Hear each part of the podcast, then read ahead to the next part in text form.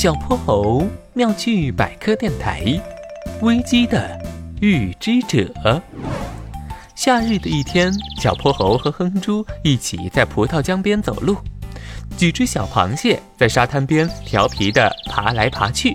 哼哼猪赤着脚追赶小螃蟹的步伐。这时，小泼猴注意到前方有一股腾起的烟雾。哼猪，你看那。这儿这么偏，怎么会有烟呢？是不是着火了？走，咱们过去瞧瞧。小泼猴和哼哼猪顺着烟雾的方向跑到了芦苇荡边，发现烟雾是一坨燃烧着的白色固状物散发出来的。正当他们纳闷的时候，一位甲鱼女士不知从哪儿冒了出来。她背着个青灰色的大圆壳，在看到小泼猴和哼哼猪时，绿豆般大小的眼睛里满是激动。可算让我碰到人了，两位小朋友，我有很要紧的事，请你们帮忙。什么事啊？马上就要。甲鱼女士的话还没说完，就被两只小甲鱼打断了。妈妈，妈妈，弟弟抢我吃的，我肚子饿嘛。可那是妈妈留给我的。他们围在妈妈身边，叽叽喳喳的吵个不停。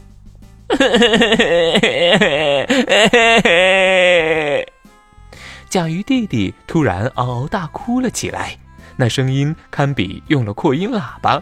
甲鱼妹妹也紧随其后，他们的哭声一层盖过一层。甲鱼女士好不容易安抚住了他们。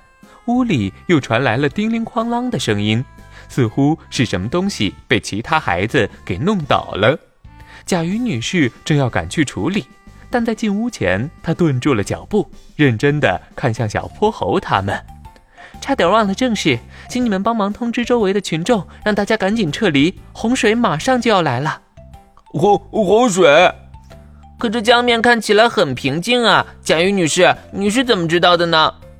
天气变化会导致气温、湿度、气压、气流等发生相应变化，而我们甲鱼在适应自然的漫长过程中，身体的某些感官能提前感觉到这些细微变化的信息，从而预知洪水来临的信息和日期。你们一定要相信我。我们是信，可是，你们想问我为什么不提早通知吧？我住的太偏远了，附近没什么人，又有这么多孩子要照顾。忙得没法脱身，我有好几次都想去前面的村庄告诉大家这个消息，但总因为各种事情耽误，所以就用了烟雾来吸引别人的注意。原来是这样啊，这事儿就拜托你们了。放心，我们一定完成任务。小泼猴立即召唤了金斗号，他们飞到了糯米村的半空中。哼哼猪用大喇叭通知着村里的家家户户。洪水就要来了，请大家马上撤离。不知何时起，一片巨大的乌云已经笼罩住了整个天空，密集的雨点噼里啪啦地砸下来，积水以惊人的速度在糯米村和周围积聚起来，淹没了稻田，淹没了小路，江面上泛起了层层巨浪，随时有决堤的危险。村民们面对这突如其来的巨大危机，满是惊恐。黄牛大叔吓掉了拐杖，喜鹊妹妹慌得不知该怎么办好。路已经被堵住了，救援车辆进不来，也来不及了。啊，那怎么办呢？只能靠金斗号了。可是金斗号那么小，怎么载得了那么多村民呢？我有办法，哼哼猪，这样。他们把村民们都召集到了地势比较高的晒场上。暴雨越下越猛，小泼猴拉起袖子，露出手腕上的万能手表。万能手表缩小光线，一道刺目的白光过后，所有人瞬间变成了蚂蚁般大小。大家排好队，爬到我的手掌上来。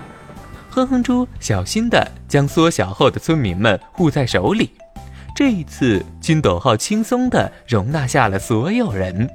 在洪水吞没村庄前的最后时刻，穿过厚厚的雨帘，向安全的地方飞去。